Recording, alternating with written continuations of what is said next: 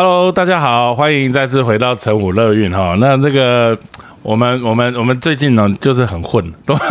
都都没有都没有都没有认真在录。其实事实上是因为啊，疫情也是忙碌啊哈，然后再加上辛苦，对对对对对啊。不过最近看起来比较比较 OK 了。那我就想说，呃，这六月从六月中开始哈，大概抓三个月的时间，最近的主题想要把它 focus 在这个小朋友的部分哈，因为我们的听众我们播到现在大概也一两年了，那我们很多从怀孕开始听的。小朋友也都生出来了，搞不好都怀第二胎了。是，那所以我们想要最近这三三个月的时间，把它 focus 在这个小朋友的呃各个方面，包含教养啊、健康啊。那健康就分各个器官，小朋友其实基本上是一个小大人。嗯嗯。那我们第一第一炮呢？就是要请到我们这个亲子呃牙科的这个李莹莹，这个她是儿童牙科的专科医师哦。来，我们莹莹医师跟大家打声招呼。大家好，我是核心明泉牙科的李莹莹医师。对，之所以要请她来，是因为 要先她第一个来，是因为她快要去生小孩，已经三十八周。再再过两个礼拜，她可能就就没有办法来访问了。差不多工作到今天，差不多工作到今天。好，真的这个很，虽然我们在同一个体系工作，但其实没有很长。太长，对对对，同一栋楼最遥远的距离，对啊，因为其实牙科这这个问题啊，很多爸爸妈妈都担心，是那其实有时候是是。想要去注意，但是常常一晃眼，小朋友就蛀牙了，对，或是都蛀牙了，对对对。所以，嗯，我们的存在，像我们现在呃，亲子牙科已经满六岁了嘛，嗯对，六年前跟院长相遇，对对，就是呃，也也服务了蛮多小朋友的啦。然后我们可以说，我们目前成果是还不错，这样子，因为协助蛮多妈妈还有爸爸照顾小朋友的呃口腔健康的部分。对，在在整个开始之前呢，想说呃，先跟各位爸爸。妈妈还有听众朋友分享一个这个成果，是。就是我们开始做民权呃妇幼诊所的时候，就希望能够有牙医一起 join。那非常感谢尹医师跟他先生哦，不离不弃，呃，对对对，然后我的大宝一样，对 对对，来来做这个亲子牙科。其实亲子牙科其实事实上在以现在的这个健保的环境来说，其实事实上是很很辛苦经营的，对对，很多妈妈也会说，哎，为什么核心嗯，这个牙科部分是自费的啊，或者怎么样？其实事实上是因为这个。这个是一种预防保健的概念，对。但是在健保的体制下，预防保健的这一块反而有时候价值是比较，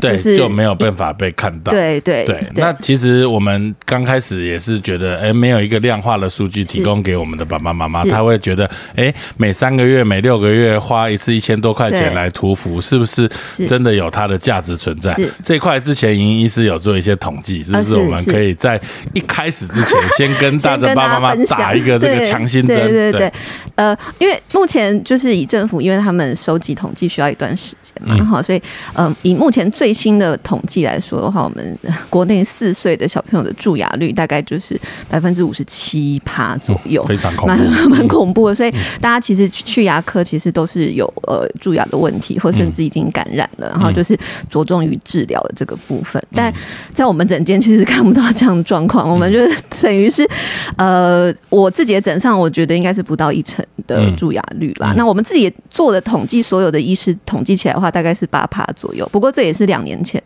就是可能现在又更新一点，因为呃，可能又更低一些，因为现在我们小朋友跟着我们再大一些这样子。那大部分我看得到蛀牙的部分，呃的小朋友可能都是外面流进来，然后寻求第二咨询的状况。那核心的宝宝如果跟着我们的话，其实是不大会蛀牙的这样子。所以以这样子的角度来说的话，就是做一个预防保健的概念，从小朋友出生第一次会建议来涂氟的时间是在呃，原则上我们就是鼓励大家，因为就算是宝宝手册上面也是会提醒大家，就是六个月大会开始长牙，平均来说，那当然每个人长牙速度有有快有慢，那呃，考虑到这一点，我们会希望爸爸妈妈就是如果可以在一岁之前哈，然后哎，其实他已经都有长牙了，那甚至已经三到四颗了，就可以赶快来做第一次的检查，所以一定要有牙齿才有东西涂。会比较好一点，因为我们是着，因为我们也我们本身诊所是着重于就是教育的预防，有点教育的部分，因为我们会希望所有的事情都示范给爸爸妈妈看，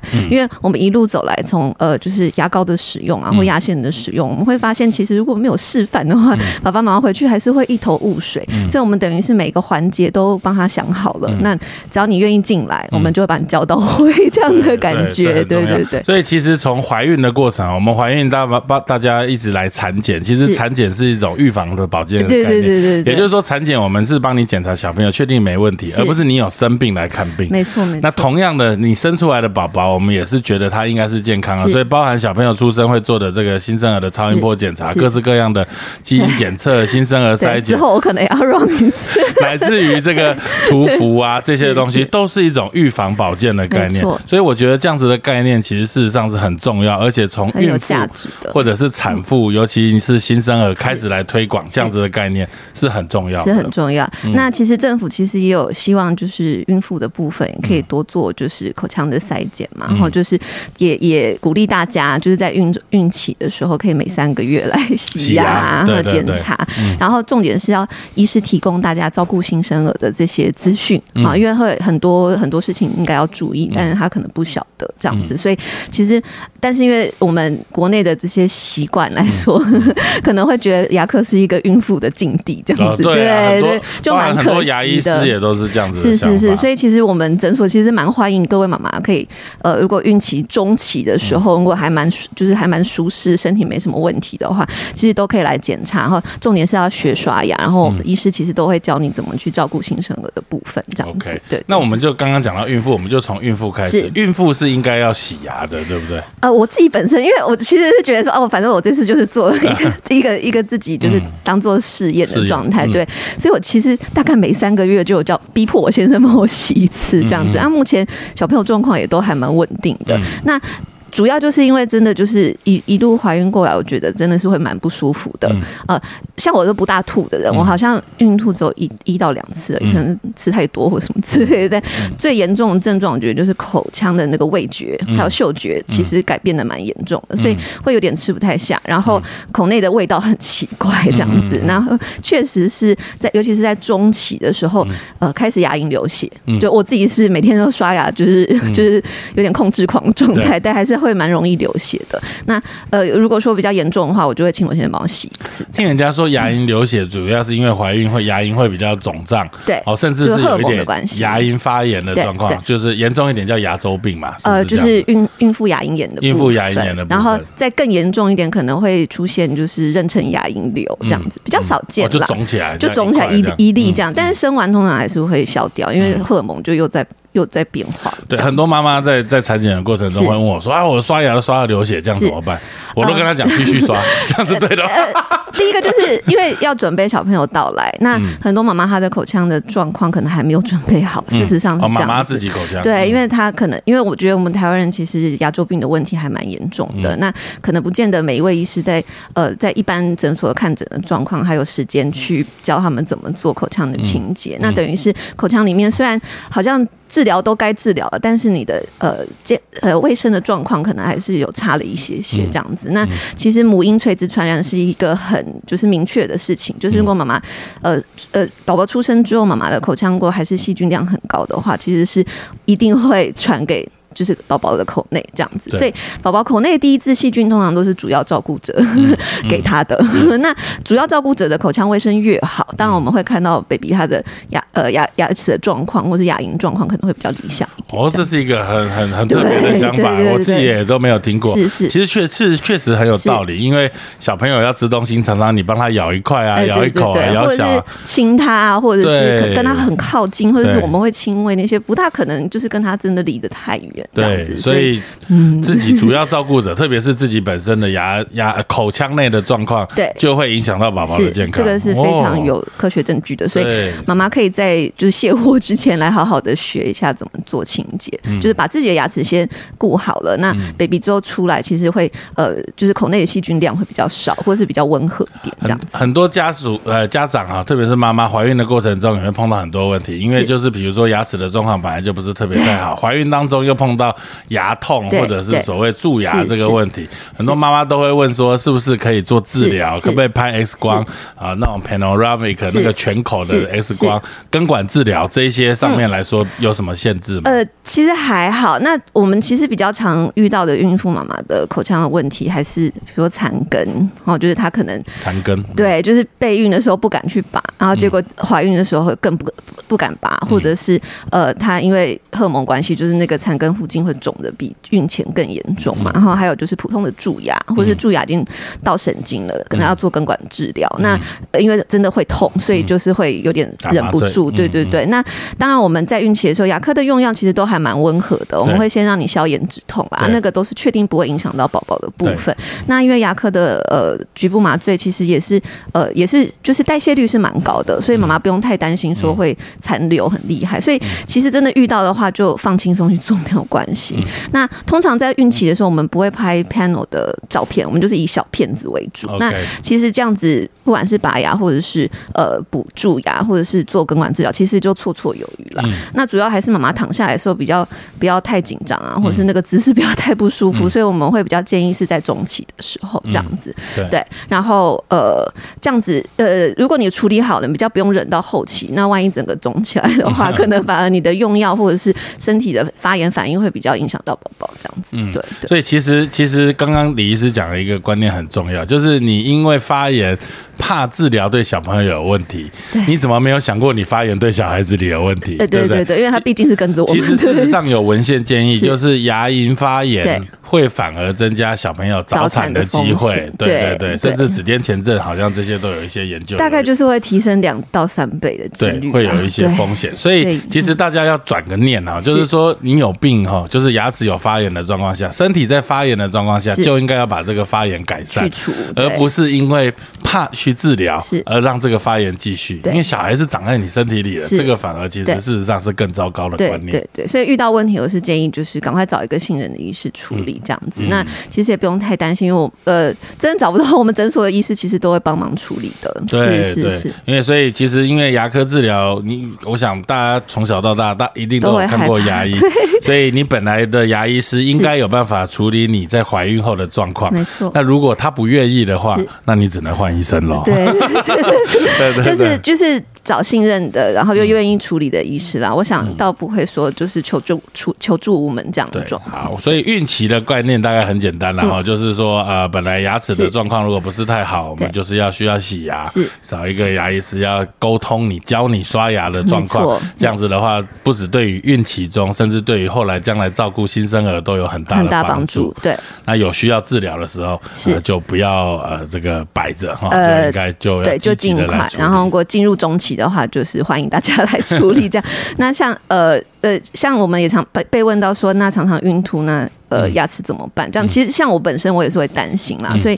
呃因为一刷牙就会想吐，这是还还蛮就是哎，这经过这次以后，我确定就是刷牙是蛮令人想吐的事情我都叫他。们换牙膏，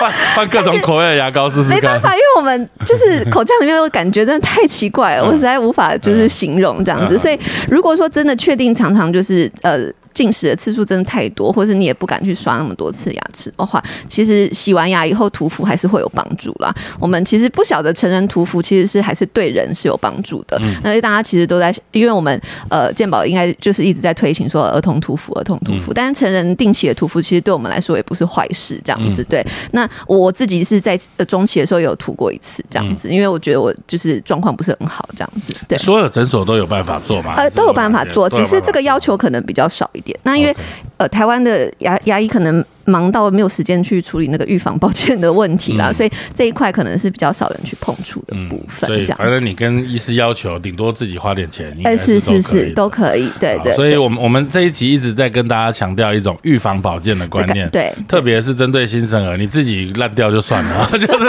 你就还是要顾顾好这个。口好牙真的是无价，因为虽然在台湾看病真的是又方便，然后呃这个价钱又很很就是很低很廉价廉，对嗯。但是我们不见得会希望我们小朋友可能就限制在这个。国家嘛，他以后可能就是会往外飞。那如果是在国外的话，嗯理应他们呃花在牙齿上面的时间跟费用，其实都是蛮可惜的。嗯嗯嗯，那我我都常常跟我们我们呃核心的小朋友说，因为他们都上学嘛，有些人已经五六岁，那你是全班牙齿最好的小朋友，他们就说对对对对对，因为其他小朋友其实都在治疗，他们其实每次来都很有自信，就是上来刷个牙、涂个氟，跟阿姨聊天打屁一下就可以回家了，这样子。对，所以我觉得还是蛮欣慰的啦。老师，其实我想多多少少大家都有碰过一些朋友有住在国外留学啊，或者怎么样，常常会因为看牙这个问题，大概就是牙齿的问题，对，飞回台湾这个这个真的是大家我想应该都时有所闻，没错没错。这个牙齿保健从小就很重要，是是。那我们就来讲讲小朋友，是很多妈妈小朋友出生之后，因为小朋友就是三个小时要喝一次奶嘛，对。对于其实他的这个口腔保健的部分，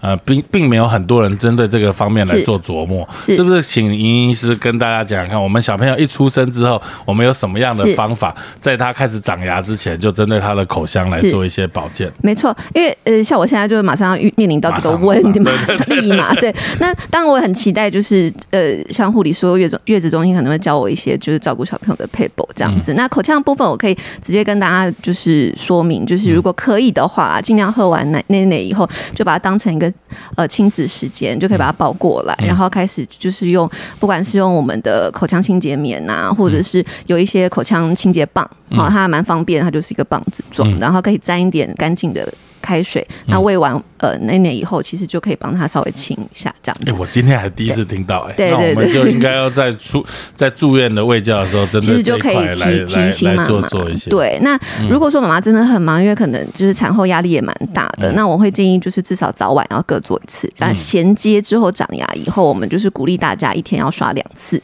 好，这样就足够了。这种想法这样子，但因为我觉得孩子就是他就是一个海绵，所以如果从小就有开始练习，哈，就是。定时做这件事情，他其实会比较不那么害怕我们碰触他的口腔里面，因为其实人很奇怪，我们的口腔就是非常 personal 的地方，很 private，所以你去摸它，它就是会很紧张。所以我都鼓励家长其实要多碰小朋友的口腔里面，这样子，对对。然后我真的不知道怎么帮他，呃。呃，翻口腔啊，或是就是进入他的口腔里面的话，或是做按摩不懂的话，可以就是就是来整间询问，我们都会做给你看。这样这个也是很好，我今天也是第一次听到。是是是，对这个观念应该要让所有的，甚至在月子中心的时候就应该要好好。对，如果月中的，因为月中大部分可能是呃护理师在帮，护理师或保姆嘛。对对对，那可能他们对于口腔的部分就应该大家都没有没有那么了解。对这个，马上我今天也学到，应该可以要求我们的同仁或者是月。月子中心的同仁能够有这样子的的观念，对，因为小朋友其实还蛮容易，就是一开始进入呃进建立好好习惯的话，最后应该会比较轻松。我我自己是这样猜想啦，对对对。那当我我儿子，我会尽量就是 对对对，每天让他早做，就把他嘴巴弄开，对对对，让他不要害怕人家碰到嘴巴。对，所以其实其实喝奶的部分也是一样会有这样子的问题啊，会有奶垢。那因为口腔里面就是细菌的温床嘛，所以我们其实还是希望他之后长牙，因为每个人。长牙速度不一样，我们可能预测他在四个月，甚至有些人一出生就有胎生牙这样的状况。那胎生牙比较特别，就是它是跟着妈妈出来的，就是一出生它就有。但有些状况是我们不需要拔除，哎，那它其实就是一出生的时候就有一颗到两颗的比较特别、比较早长出来的牙齿。那其实你就要开始帮他做清洁。那我们就是鼓励大家，不管是几岁，哈，零到一百岁，就是早晚一定要各做一次做清洁这样子。那如果是新生儿，你有空你可以陪他的。话其实那那那喂完就可以碰，就是帮他口腔稍微清洁一次，这样子没有没有什么坏处的。那让他口腔里面的细菌量是少的，然后比较温和。那他坐在长牙的时候，比较不会是在一个很脏乱的环境里面出来这样。OK，对，很多我在我们我们在讲到开始牙齿开始长之后，刚刚有讲到涂氟，是到底为什么涂氟或或有些人讲涂氟，是所以这一个这样子的动作为什么能够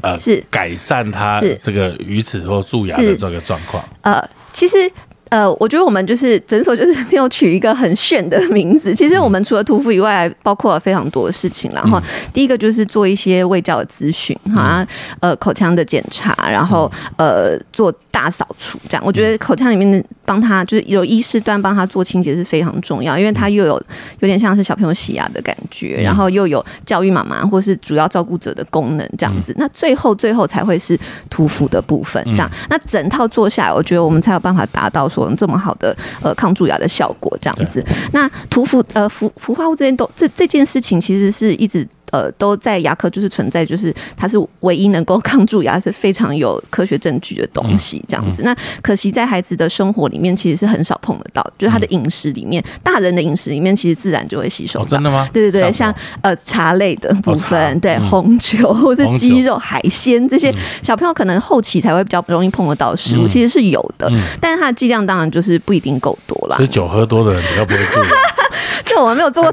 但是茶茶的部分我还蛮推荐大家，就是 对，尤其是绿茶，因为妈妈在怀孕的时候，因为咖啡因会害怕，嗯，但绿茶咖啡因它比较低，嗯，但是它的服量还蛮 OK 的，所以如果说你真的口腔很不舒服，或是觉得啊整天都很酸这样，拿绿茶漱口，我觉得可以喝一点点绿茶，或者拿绿茶漱口这样子。如果你不想要用一些化学东西的，那我我再问一个题外话，前一阵子 有一阵子很流行用油漱口，哦，这个我们就不大去，真的吗？真的，之前我听说什么用用那个呃初榨橄榄油漱口，对这个怎么会保障这个台湾嘴巴健康跟肠道健康？对对对对，但我们。自己内部是还好啦，我自己也不大敢。没有什么科学根据，是不是？呃，目前我听起来好像是还好，没办法说服我。OK OK，我这这个你讲到这个，我突然想到这件事情。对，所以从日常生活中其实就可以吸收到一些氟化物，只是在刚好在 baby 的身上是比较少的这样子。然后呃，因为涂氟其实是已经好好久好久的一个惯例了啦。其实不管是在台湾或者在欧美国家这样子，那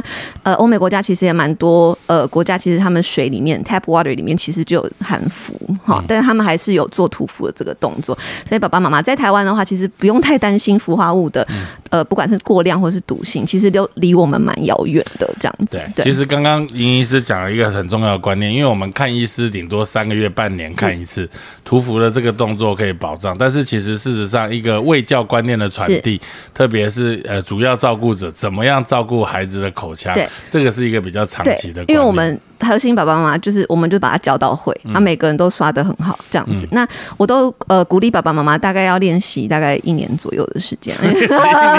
对，因为小朋友从会滚来滚去，因为我们都希望他可以躺下来刷。那我就会举例说，比如说像我们去洗牙的时候，不管我们再怎么不愿意，啊，就算是孕期的妈妈，我们还是得要躺下来。但是对人类来说，躺下来是一件非常恐怖的事情，因为我们没有办法逃跑。对，所以对小朋友来说，这是违反他们的直觉的。对，可是小朋友刷牙他没办法。漱口啊啊，没办法，对，所以一开始我们其实是在呃，从 baby 时候发芽开始，我们就会建议要用高氟的牙膏嘛，然后就是一千 ppm 一直在推行这件事情。那那个量其实我们都是有计算过的，我们就是用薄薄的一层或者是米粒大小，所以 baby 一开始不会漱口是没有关系的。那这些牙膏里面的氟化物就可以直接哈，就是 apply 在他的牙齿上面，就是帮他做到保护的效果，这样子。那多的其实我们就会立刻用纱布巾擦掉。这在我们诊所也是每天。都在示范的事情，这样，所以爸爸妈妈看了就哦哦，原来如此。其实我们不用太担心牙膏的部分，因为小朋友的刷牙方法一定跟成人不一样，呃，会有点不一样。对，那你这个需要学习，就来学习。对，我们就像是补习班一样，把你教到会这样子。对对。那再讲，就是我们我们还是要再回到早期一点，就是小朋友出生之后，一定开始妈妈就会有吃奶嘴啊啊，或者是那个奶瓶，奶瓶的很多人会担心说，这个奶嘴会不会影响蛀牙或牙齿的排列？奶瓶吃会不会有什么人家所谓的奶瓶性？呃，龋齿或者是什么母奶性龋齿这一块，是不是也可以跟我们的大家说？没问题。其实，其实我觉得妈妈刚出生的时候，其实真的是不要想太多了。我们 就是奶瓶奶嘴，就是给他他有需要，那当然可以亲喂是最好。因为我有听那个主任他们那一集，这样我觉得亲喂是很重要的啦。哈，那当然如果没有缘分的话，我们也不要逼迫自己。对，我们就是奶瓶奶嘴还是可以适当的使用这样子。那但是我们在临床上面确实是会观察到一定的，就是奶瓶奶嘴其实一定会影响到我们口腔。的齿弓的发展，因为呃小朋友的吸力那些的呃，就是跟奶瓶奶嘴跟亲喂的方式是完全不一样的哈，所以这些人工的用用呃辅具，其实还是会影响我们口腔的发展这样子。那但我们在整间就是会帮他做检查嘛，因为有些人确实不大会被影响，或者或者是他其实选的奶嘴是呃像拇指型啊，或者是矫正型奶嘴，可能就是对于小朋友的牙弓的变化会比较 mild 的一点。好，那但是因为香草奶嘴是非常畅销，对，是圆头的，对。对对对。那他小朋友会比较吸得住，因为口感真的会比较好一点。但是我们会在临床上面看到，他就一定会变成那个 奶嘴头的形状，就是可能就是一个卤蛋在里面的感觉。那之后对它的吞咽啊，或是发音，其实都会有影响。那更不用说是美观的部分这样子。但是我们用大概用到一岁多，我觉得现在我们这边小朋友其实都。呃，其实还蛮欣然的，就是可能就会慢慢戒掉了这样子。那我们会给妈妈一个时间点，大概就是两岁之前是最理想的哈。如果可以的话，那也就是说，你刚刚讲的这个会造成这个子宫变形变形，在他戒掉奶嘴之后会慢慢恢复。如果是在早期的时候，我们其实在因为早期就是一两岁之前，呃，对对对，会比较好一点。因为我觉得我们的核心应该是看最多 baby 的地方啊。我们的工作性质就是这样子。那我我我自己这样追踪了也五六年了，我觉得应该是比较没有问题的状况。当然就是，呃，因为我们天生其实牙齿，呃，牙齿会不会很整齐，其实有跟遗传有很大的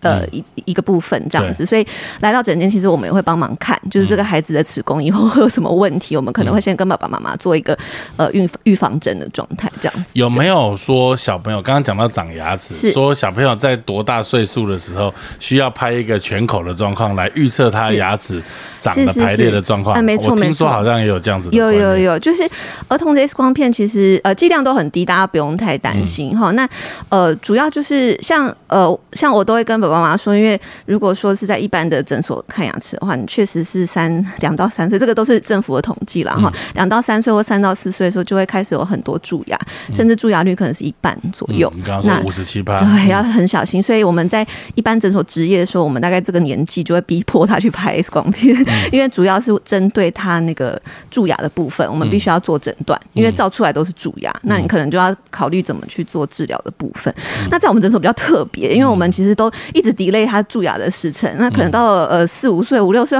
好像都没有半颗蛀牙。那这个时候呢，我们还是会建议妈妈，就是在换牙之前，你还是要做一次适当的牙科的 X 光片检查。通常时间点在什么时间会？呃，会建议在换牙之前。那因为每个人换牙的时间不大一样哈。那五六岁，五六岁可能是比较。理想的那也要看孩子的配合程度。如果他跟我们都还蛮就是相处还蛮 chill 的话，那他就可以很快乐去拍一拍。然后其实我们呃我们诊所比较特别，我们 X 光片就是会跟着 App 走嘛，所以你其实都可以保留。那等于他换牙的记录跟呃牙配的状况，你就是可以带着走这样子。那那我我们大概都会跟爸爸妈妈解释说，哎，他这个牙齿大概还要多久会换？那以后换出来会不会漂亮？其实都可以略多久会换都可以看得可以看得出来。那有时候其实是要为了诊断他可能会有缺牙的部分。或是有些人在上颚骨的部分，其实还蛮常有多生牙，呃，多的牙齿，尤其是在前牙区的部分。大家知道牙齿会有多少颗吗？牙齿会有多少颗？不知道，抽 对，三十二颗，对，三十。如果智齿都有在的话，是三十二颗，对对对。对啊，乳牙是二十颗，对对，所以中间还有几颗是不会换牙，就直接。冒出来的，嗯啊，到时候我们也会跟妈妈说啊，大概什么时候会长这些突然从骨头里面冒出来的牙齿？因为那些牙齿是要跟孩子一辈子，所以其实以医师角度来说，我觉得那些牙齿其实更重要，非常重要。那大概就是六岁的时候会长我们这辈子最重要的牙齿。讲到这个，大家就会有一些观念，就是说，哎呀，反正乳牙就是会掉啊，你这边讲这个乳口腔保健没有，反正掉了就再重来一次就好。第二，那个六岁之后之后之后自己会漱口了会怎么样？再来学。这样子的观念，我想应该也常常会碰到。你都怎么喂教这样子的？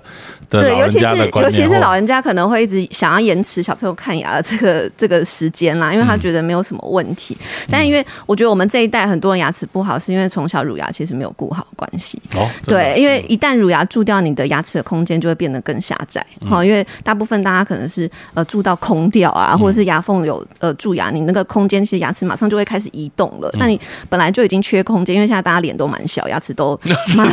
大，因为大家咀嚼力其实是没有那么的。多啦哈，因为我们就是吃比较精致的食物嘛，对，所以说这些空间其实都默默就这样流失了。那以后一定会影响他恒牙可能会出不来的状况。然后如果说他其实牙根一直有在发炎，乳牙如果因为龋齿的关系，它有感染的部分的话，其实恒牙马上就会被影响。因为乳牙底下就是恒牙，好，所以上梁不正下梁歪，大家可以想象一下。因为乳牙如果有呃发炎，我打岔一下，所以我们在长乳牙出来之后，其实我们如果拍 X 光，我们下面已经有一排牙齿。没错没错，其实，在出生的时候，第一次知道。对，其实小朋友在妈妈肚子里的时候，乳牙就已经开始在形成，然后钙化这样子。所以，我们其实呃身体的状况其实会记录在小朋友的牙齿上面。嗯，所以他呃一出生开始，其实恒牙就开始也陆续在钙化了。所以，如果说他呃，比如说有住院啊，或者心就是身体不好的话，其实恒牙之后也要密集的观察，就是看他出来的时候有没有一些问题在，因为他可能就会像年轮一样，会记录他当年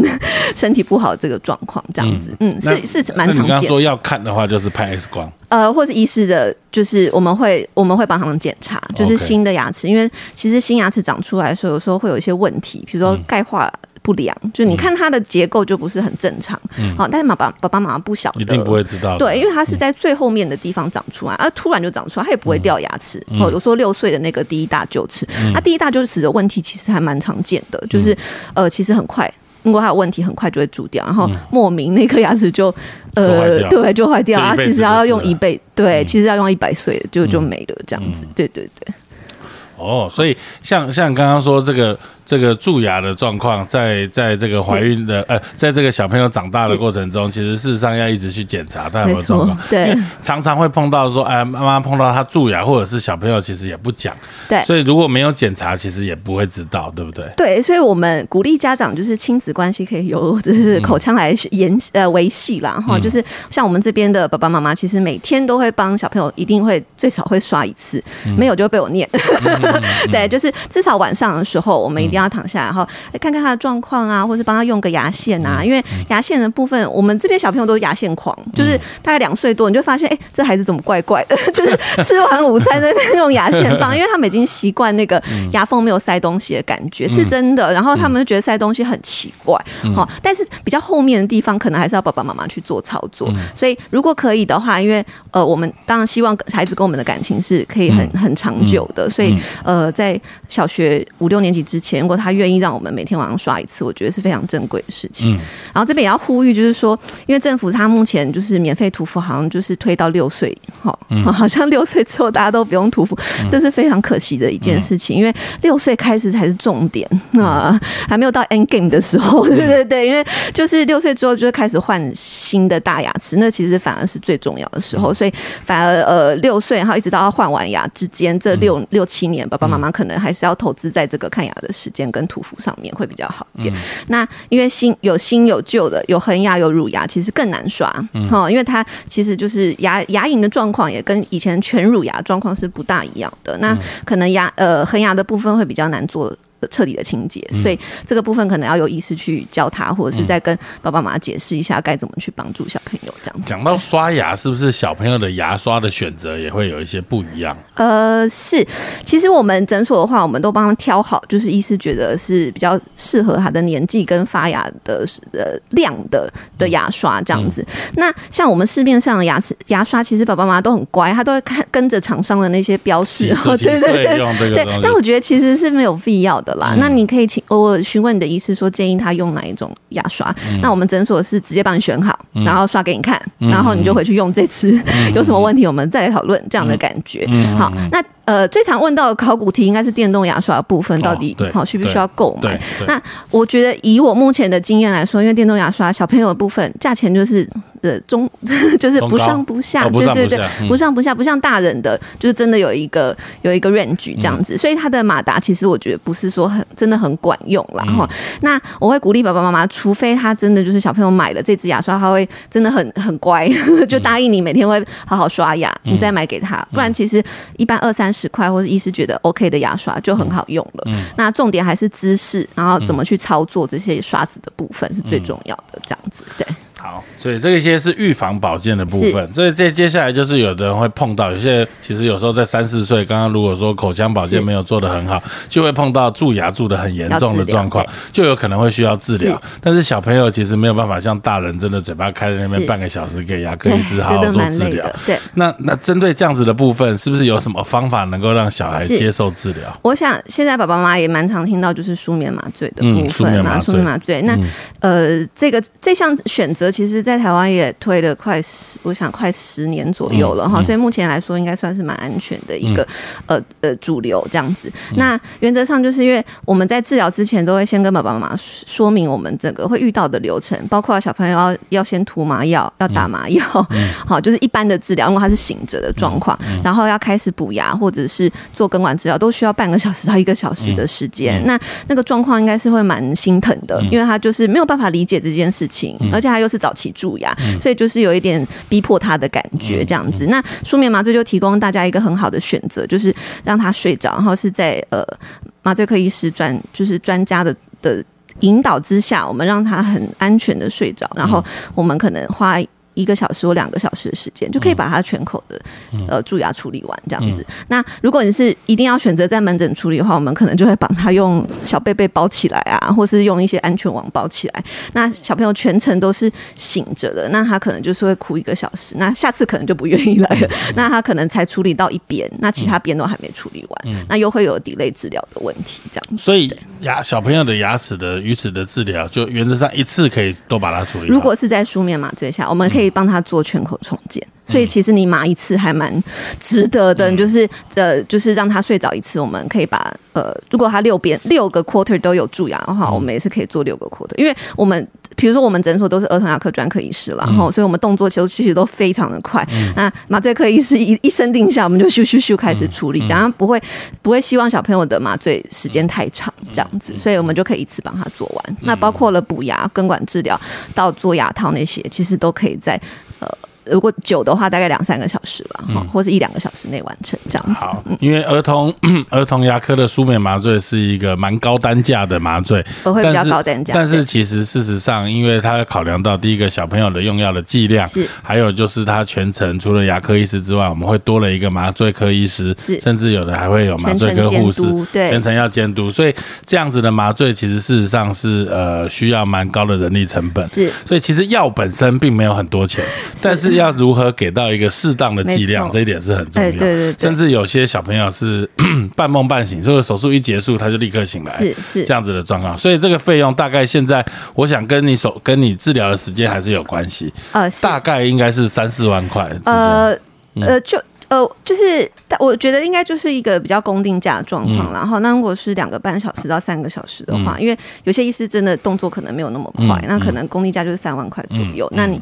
如果你有在加时的话，可能半个小时会再收五千块之类的。好，就目前的所知，等于就是说，让我们听众知道，大概如果有需要接受舒眠麻醉啊，针对小朋友的治疗上面，大概三个小时上下，大概就会在三万到四万块钱左右。这个是麻醉的部分呢，不含。牙科，所以其实牙科医师常常会说：“哎，这麻醉收那么多钱，我们牙科治疗也都没这么多 钱，我们还要负责他很久。” 对。对，但是我们还是很感谢麻醉科医师啦，因为其实安全最重要。那我们如果说呃，在治疗过程中小朋友睡得不是很平稳，其实我们也是会担心。对。对对，其实我我们是希望能够借由这样子的的说明哦，就是这样子的 pockets 让大家了解，就是说其实。呃，医疗是呃蛮高单价的检查项目，那我们会希望能够借由这样子的说明哈，跟大家沟通，让大家了解，其实哎，对儿儿童牙科医师到底在做什么？他为什么哎涂个佛，然后然后会会需要收我这个费用？但其实事实上，卫教的观念其实事实上是更重要。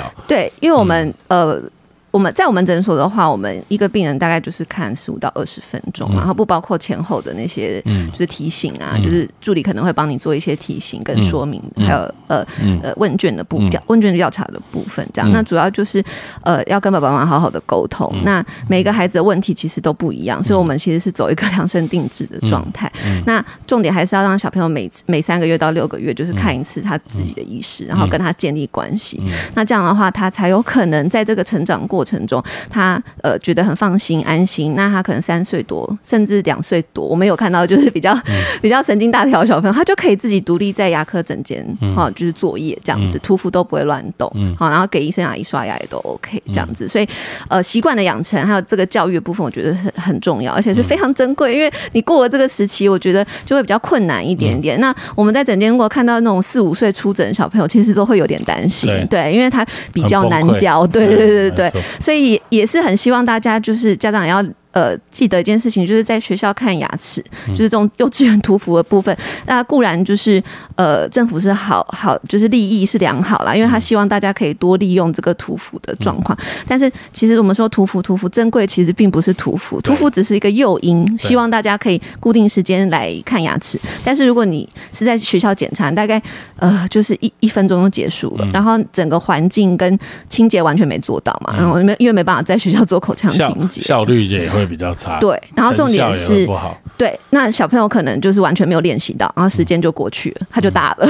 然后他下次被检查到蛀牙的时候，他来到诊间可能就要麻醉了，这样子，对对我觉得蛮可惜的啦，对对所以不要省小钱花大钱。对，也许可以，我会鼓励妈妈，就是说，哎，也没关系，你可以在学校就是大家一起当做团康啊或同乐会，就跟学习跟同学一起，其实蛮开心的。但是你要另外再找时间啊，因为学校可能幼稚园屠夫就半年一次嘛，那你可以三个月的时候带他到正统的诊所，让他再好好建立关系跟练习，这样子。对。最后还有一个，刚刚我们有提到说，这个我们的成成齿是三十二颗，对，乳齿是二十颗，这个有一个十二颗的差距。那当然，小朋友的口腔大小也会有差别。是。那很多妈妈就会听到有一个名词叫做沟系丰田。是。那沟系丰田是什么样的东西？让那个是有问题呢，还是纯粹只是牙齿排列比较狼？然后什么样的状况需要来做这样子的治疗？呃。在整间，我们都会拿图片给爸爸妈妈看哈，就是我我们的臼齿其实是拿来磨碎食物，然后它是很重要的空间维持器，因为它就是要留空间给之后换出来的恒牙用。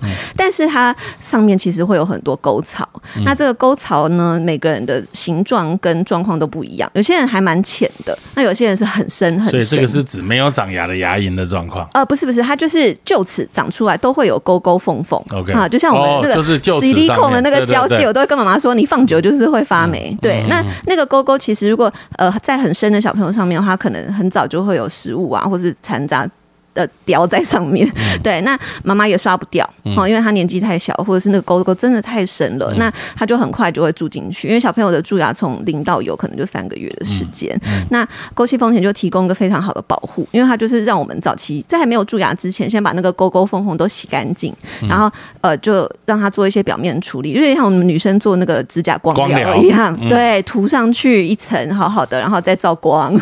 那照完光以后，哎，它回去就是一个很平滑的表。面，但是不会影响到他的咬合，因为医师只是把不需要这些皱纹把它盖起来，这样。所以照理说，所有的小朋友都可以来检查需不需要沟系丰田。对，我的沟系丰田一定是填臼齿，一定是填臼齿，一定是填臼齿。在少数的 case 里面，因为他的前牙可能会有一些问题，就是它形状很奇怪，我们才会请他做前牙的沟系丰田。但就是白 case 啦，我们会帮他做检查。那像有一些小朋友，他的呃。呃呃，沟沟缝可能从两岁多可能就开始住了。那这种状况之下，我们可能就会紧急请他要早点开始做。那不然大家其实可以观察到三岁多，等孩子愿意自己涂敷上椅子的时候，我们会跟妈妈说：“OK，他可以来做了。”那我们就会帮他约沟系丰田的时间，这样子。那以你的经验，会需要勾系丰田的宝小朋友大概比例上面有多少？我觉得大概一半左右。一半，我自己也可以是对。但是如果说是呃，有些医师他就是觉得说，呃，有 risk 我们就要处理他可能。每一个 the 每一个小朋友，他都会建议他要出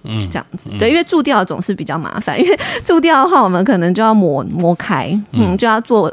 就把那个洞洞磨开，那整个时间还有小朋友的恐惧感都会真的就是会提高这样子。那沟系丰田也是需要舒眠麻醉的吗？呃，如果说他是很小，然后就开始就是可能两岁多，他才刚长臼齿的时候就开始变色的时候，我们也许啦会会建议他，或者是他刚好有外牙齿的外伤，我们可以一起处理这样子。那原则上我们是呃希望他如果真的问题比较严重的话，我们才会一起做舒眠的部分。那如果说只是单纯的做预防保健类的，像枸杞丰田。部分我们会比较希望是用引导的方式，这样只要小朋友嘴巴张开，针对臼齿的上面的比较深的部分，先做清洁，再把它填补起来，这样子。哎，对对对，但不会用到我们牙科的手机，所以其实对他来说是比较就是比较温和的这样子。对，但孩子必须要配合，就是嘴巴张开一段时间，我觉得这是最困难的啦。那我们在整整间会教妈妈一些配补，就是说怎么回去练习，让他下次来的时候可以比较不会就是觉得异物感太重啊，或者是觉得说哎这这其实也还好。这样子，对对对。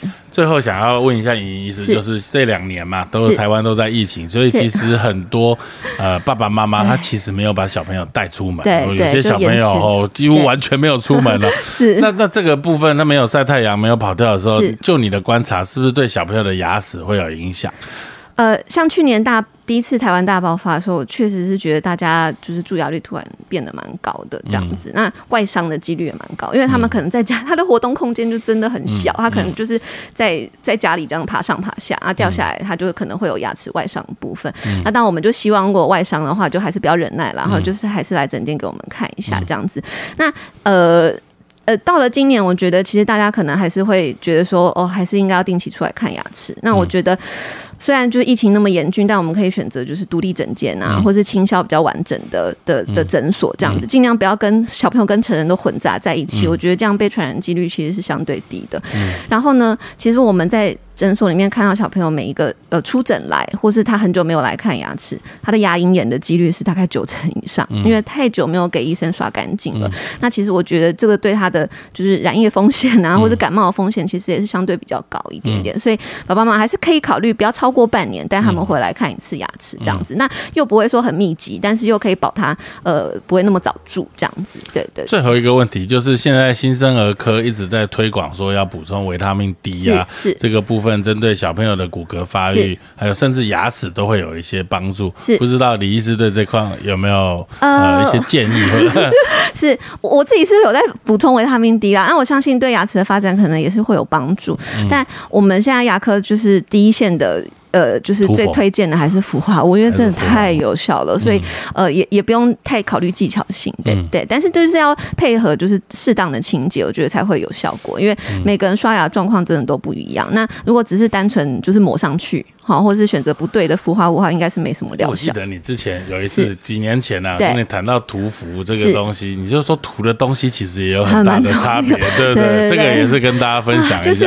呃，其实这不是要说人家坏话，对啊，就是就是大家可能到诊所还是要确认一下，就是说我们涂的东西到底是涂什么？是涂什么？那如果是呃呃，就是剂量没有到，或是不是那么适合小朋友的的。剂型的话，我会建议就是还是换一间诊所会比较好一点。那我们在诊我我们诊所用的东西一定都是单包装的服器，那你就可以很确定说它在就是 mixture 的时候它是正常的，就是它的药型是正常，你不要挤出来都油水分离啊，或是你呃就是量每次都不一样啊，或者是就呃就是你也不知道它在涂什么，那它的剂量可能太低了，这样的话其实你就有点浪费你的时间，这样子，对对对对对。OK，哇，今天其实 一一连串分享很多。哈，我自己也学到很多的这个观念。是，其实仔细想想啊，小朋友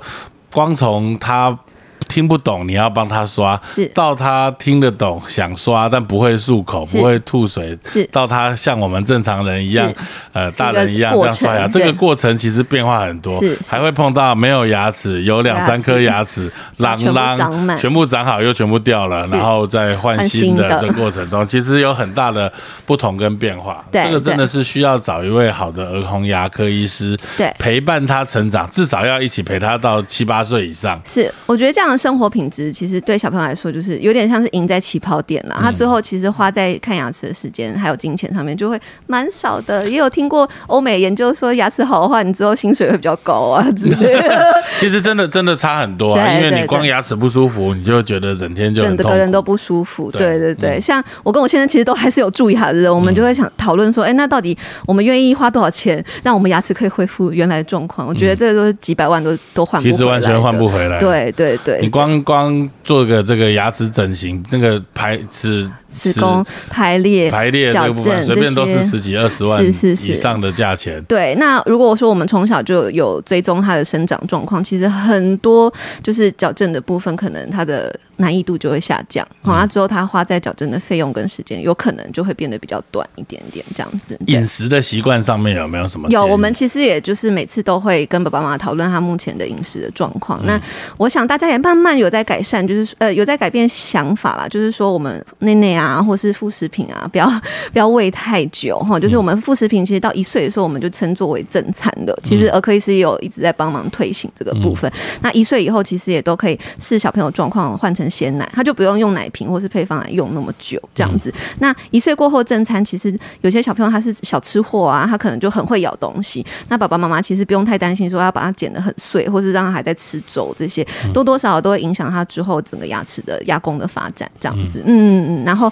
我们也会看帮忙看一下小朋友他咀嚼的模式是不是正常的这样子，对，听起来就是不要剥夺孩子咀嚼的乐趣，没错没错，他是吃货就要照着，对对对对对对对，阿公阿妈适当放手，对对 对，好，真的今天收获很多，非常谢谢。尹医师今天跟我们分享这些小朋友牙齿的照顾的状况，对，也希望每一个爸爸妈妈在照顾你新生儿的时候都能够很上 对，很顺利。记得时间到的时候要进行突防的动作。一岁以前，对，欢迎大家来。好，谢谢，谢谢。